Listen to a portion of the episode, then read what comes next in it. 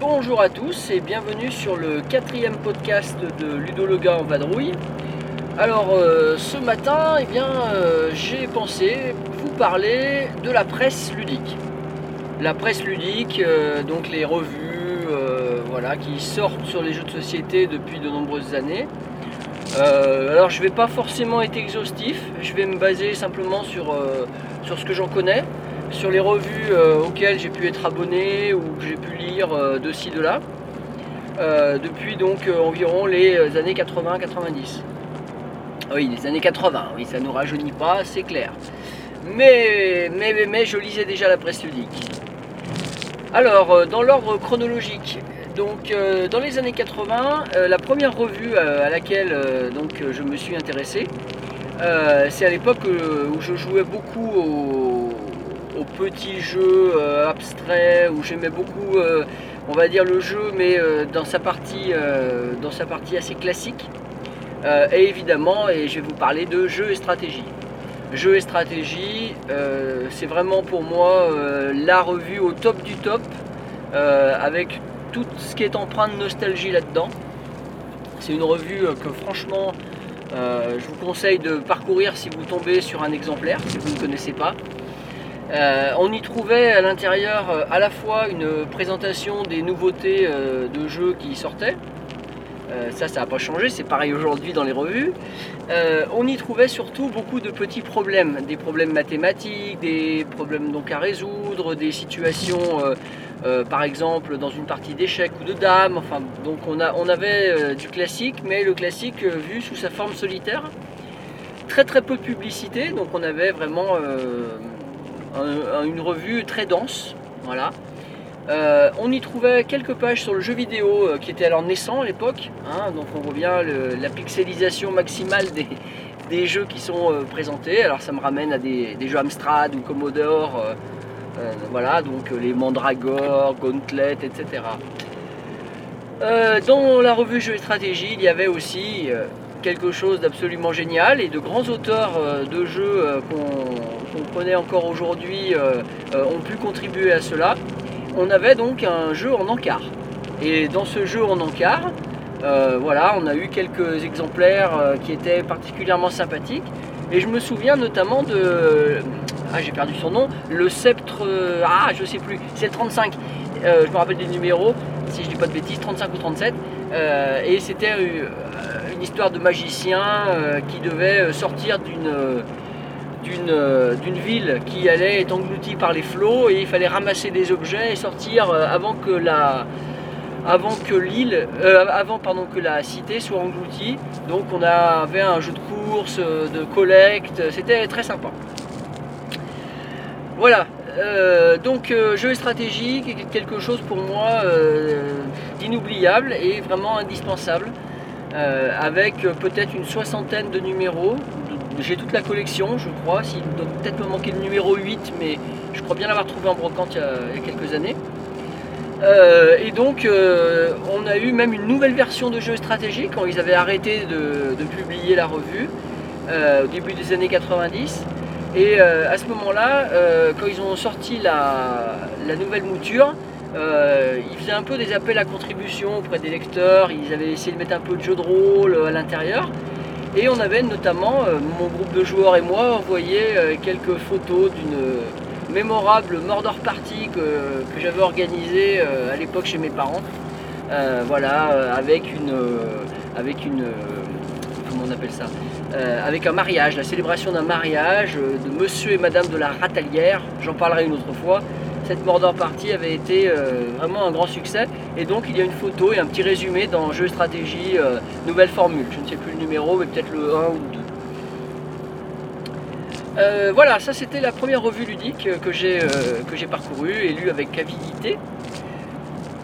Et ensuite, donc à peu près à la même époque, en parallèle, comme je joue au jeu de rôle, j'en reparlerai aussi certainement dans un autre podcast, eh bien, euh, je lisais de manière assidue également euh, Cassius Belli.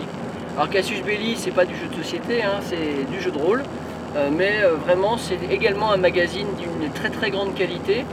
Euh, J'avais à peu près réuni tous les, exemplaires aussi d'année en année, Euh, mais là par contre pour le coup je les ai plus, je les ai donnés à un camarade euh, ludique qui, euh, qui continuait à jouer au jeu de rôle, euh, alors que moi j'avais arrêté euh, en 1990.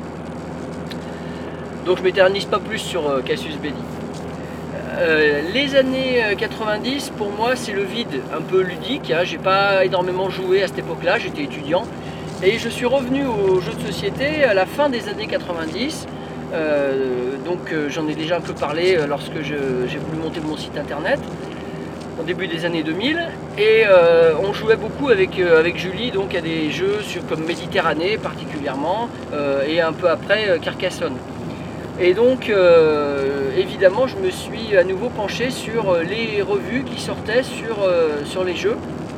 Et c'est à ce moment-là que j'ai découvert une revue naissante, ça s'appelait Jeux en boîte. Jeux en boîte donc, dont s'occupait Frédéric Bizet. C'était une revue qui n'était disponible que par correspondance. Donc on ne la trouvait pas en kiosque.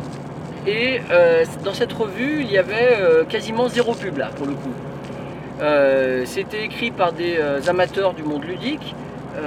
et il y avait donc des descriptifs de jeux, il y avait un peu du rétro gaming sur des jeux des années 80-90, euh, euh, jeux de société bien sûr.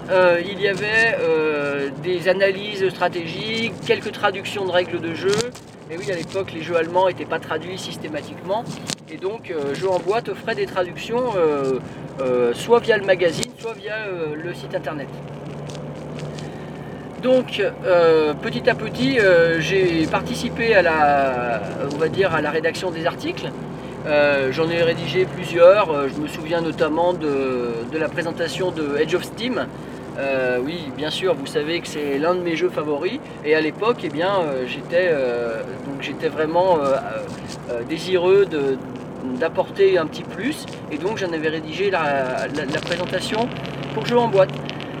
Euh, C'était très très sympathique et vraiment euh, il n'y avait pas. Enfin, euh, ça nous rapportait rien, hein, nous, euh, moi le petit rédacteur comme ça, mais c'était vraiment plaisant à faire. Jeu en boîte s'est arrêté, je crois, après le 33, le numéro 33, où ça, ça avait été un petit peu difficile sur la fin. visiblement, il y a eu des soucis. Euh, euh, alors moi, je me sentais pas trop concerné, mais c'est vrai que je sais que des gens s'étaient abonnés, ça avait posé des problèmes. Enfin bref, de l'histoire ancienne. Euh, en parallèle est sortie une autre revue, euh, ça s'appelait euh, Des jeux sur un plateau. Des jeux sur un plateau qui a pris la place finalement de, jeux en boîte.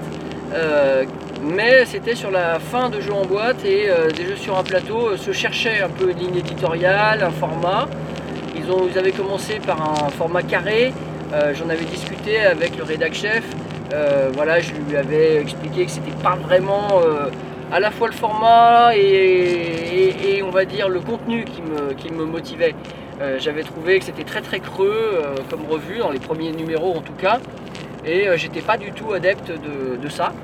Je- voilà, ça m'avait pas énormément plu, j'ai trouvé très creux, voilà, tout simplement. Bon, petit à petit, ça s'est amélioré quand même, hein, mais toujours gros papier glacé euh, qui impressionne.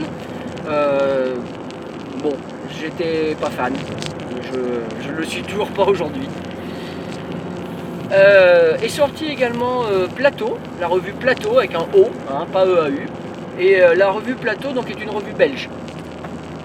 Voilà, donc la revue Plateau, à l'inverse de Jeux sur un plateau, c'est une revue où le fond était euh, primordial euh, à l'époque, euh, même si la forme, pour le coup, là, était moins pro.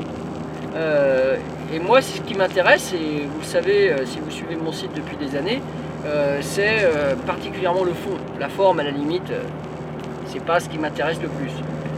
Et donc, du coup, je me retrouvais beaucoup plus dans la revue Plateau, même si, donc, effectivement, on pouvait parfois trouver que la forme laissait à désirer. Moi, ça m'allait bien. Euh, la revue Plateau, donc je l'ai lu euh, alors au début de manière très, très assidue, même s'il fallait la récupérer en boutique spécialisée. Euh, je l'ai lu de manière très assidue. Et puis finalement, je m'en suis un peu désintéressé.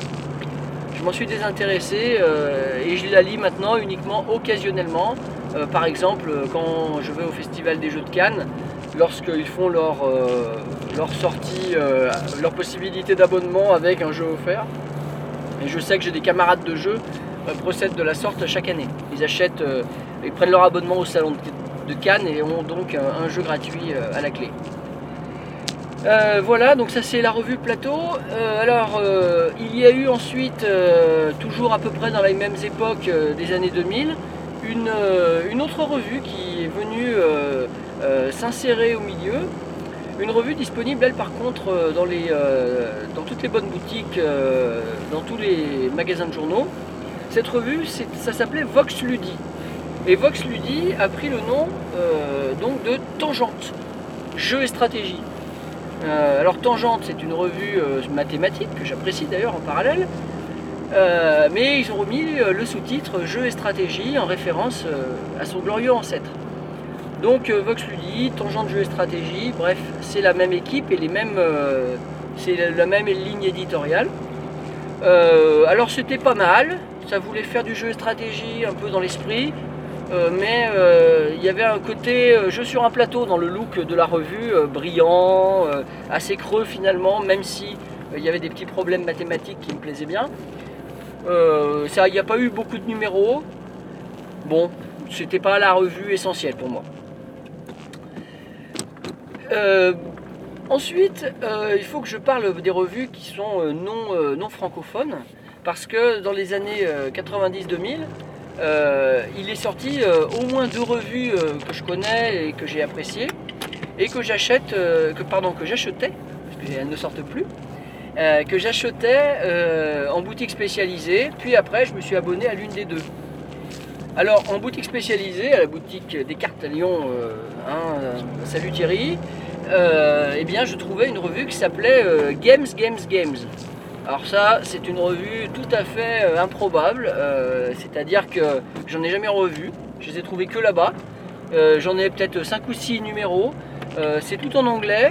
Games Games Games, ça présente des, eh des, jeux qui sortaient dans les années 90, peut-être début des années 2000 à vérifier. Et il y a eu beaucoup de numéros a priori qui sont sortis, et bah, j'en ai que 5 ou 6. Euh, ligne éditoriale, euh, euh, on va dire tout simplement présentation de jeu, quelques, quelques articles de fond. on a eu également dans ces numéros-là l'impression quand même d'avoir une revue un peu classe avec du papier glacé. mais, mais globalement, j'en aurais bien lu d'autres si j'avais pu mettre la main dessus. Et euh, une autre revue, euh, toujours euh, donc non francophone, que j'ai lue par contre de manière très assidue, je me suis même abonné à celle-ci, c'est la revue Counter. Counter, c'est le contraire absolu de jeux sur un plateau, de tangente jeux et stratégie et de games, games, games.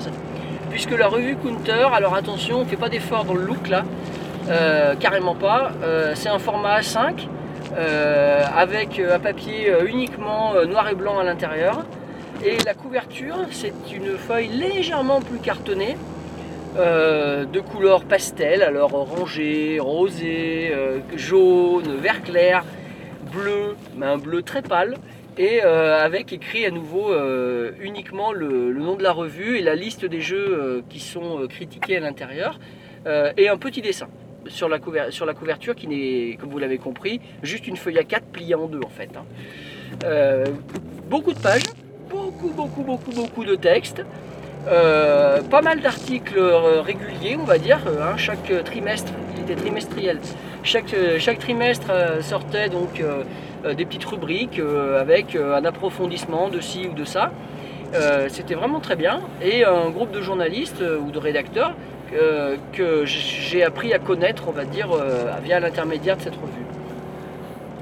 Counter est arrêté de sortir, euh, alors je pourrais pas vous dire exactement la date, mais dans les années 2010 peut-être, peut-être un peu avant. et a repris très récemment, j'ai découvert ça sur internet. Je vous invite à aller faire un petit tour. Vous tapez Counter en PDF et vous verrez que Counter est ressorti avec uniquement un format téléchargeable. Euh, et là par contre ils peuvent maintenant mettre de la couleur, il y a toujours la même équipe à peu près, hein. Euh, Baldanza, euh, Greg Schlosser, etc. Je crois que c'est même lui, ce dernier, qui a repris le, flambeau plus ou moins tout seul. Avant c'était Alan Howe, un anglais, je ne sais pas s'il est toujours dans l'équipe par contre. Et donc la revue Counter, voilà, je vous invite à aller jeter un oeil, c'est du fond. hein. Il y a beaucoup, beaucoup, beaucoup de fond. Euh, on est très très loin d'un journal qui se veut euh, tape à l'œil. hein. Donc ça c'est euh, en très très gros les revues ludiques que j'ai pu apprécier ces dernières années. Je sais également que certaines revues classiques qui sortent en- dans les magasins de journaux parfois sortent des numéros spéciaux. Alors je pense à Canard PC qui avait sorti un numéro spécial il y a quelque temps. Euh, il y a eu euh, il y a la revue Ravage qui doit avoir une rubrique. Il y a eu, euh, enfin bref, il y a d'autres revues, mais c'est de manière épisodique. On n'a pas, pas de régularité dans la, dans la sortie des revues spécialisées dans les jeux de société. Donc, quelles sont aujourd'hui les revues encore valides? Eh bien, il n'y en a plus, en a plus beaucoup. En tout cas, il y a le magazine Plateau hein, qui sort toujours, donc, qui sort toujours. Et il y avait, d'ailleurs, je repense, un numéro et demi à chaque fois, une version dans papier, tous les numéros, et euh, des et demi qui sortaient que en PDF. Euh, Est-ce que ça existe toujours? Bah écoutez, allez voir sur, sur internet, sur le site de Plateau Magazine, sachant que euh, vous pourrez télécharger aussi des vieux numéros qui sont proposés. Voilà, eh bien j'ai fait à peu près le tour euh, de la presse ludique euh, que j'ai eu la chance et le plaisir de lire ces dernières années. Euh, je ne vous parlerai pas des revues informatiques, hein, même si j'aurais pu vous parler de, plein de revues comme Tilt, que je lisais aussi dans les années 80. Euh, ce sera peut-être le sujet d'un autre numéro de podcast. Il me reste à vous souhaiter une bonne journée et puis bien jouez bien.